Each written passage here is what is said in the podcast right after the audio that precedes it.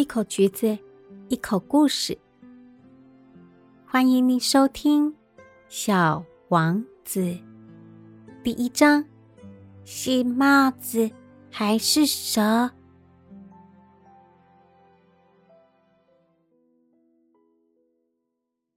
我六岁的时候，有一次，我在《自然界真实故事集》这本有关原始森林的书里面。看到一幅超棒的图，画的是一条蟒蛇正在吞食一头野兽。喏，这就是那幅画。那时书里面是这么写的：蟒蛇嚼都不嚼，就把猎物整个吞下去，然后蟒蛇就再也不动，就此睡上六个月，消化猎物。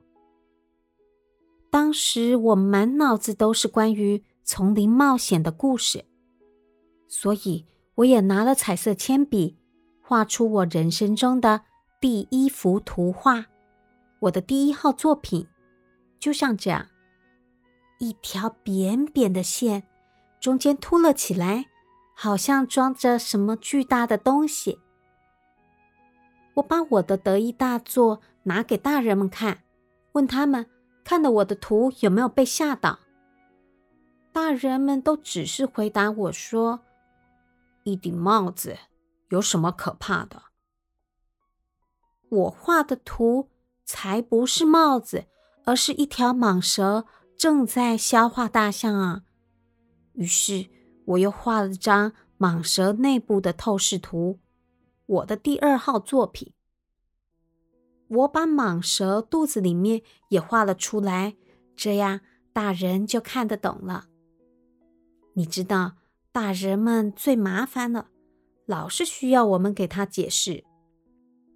这一回，大人们看完后建议我别再画这些蟒蛇图了，不管他是看得到肚皮里的，或是看不到肚皮里的，他们要我把兴趣放在地里。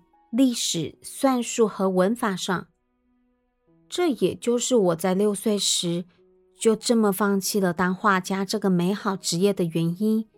我的第一号作品和第二号作品都没有人理解，让我很气馁。而且大人也不试着动动脑理解我，每次都要一直解释给他们听，实在是太累了。既然如此，我只好放弃画画，选择从事另一个行业，当个飞行员。现在，世界上每个角落我几乎都飞过了。的确，地理学帮了我大忙，我一眼就可以分辨得出来中国和美国亚利桑那州。万一在夜里迷了路，这样的本领的确很管用。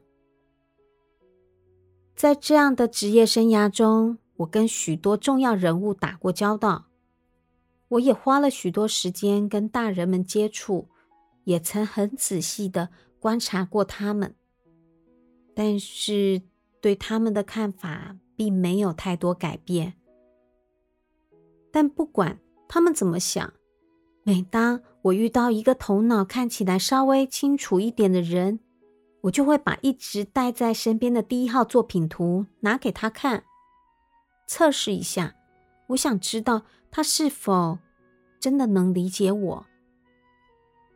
但不管是谁，总是回答我说：“那是一顶帽子。”于是我就不再跟他谈蟒蛇，也不谈原始森林和星星了。我只会谈他们能理解的事。嗯，跟他聊桥牌、高尔夫球、政治，甚至聊领带。这样一来，他们就会非常高兴，对自己能遇见我这么一个通情达理、善解人意的人感到满意。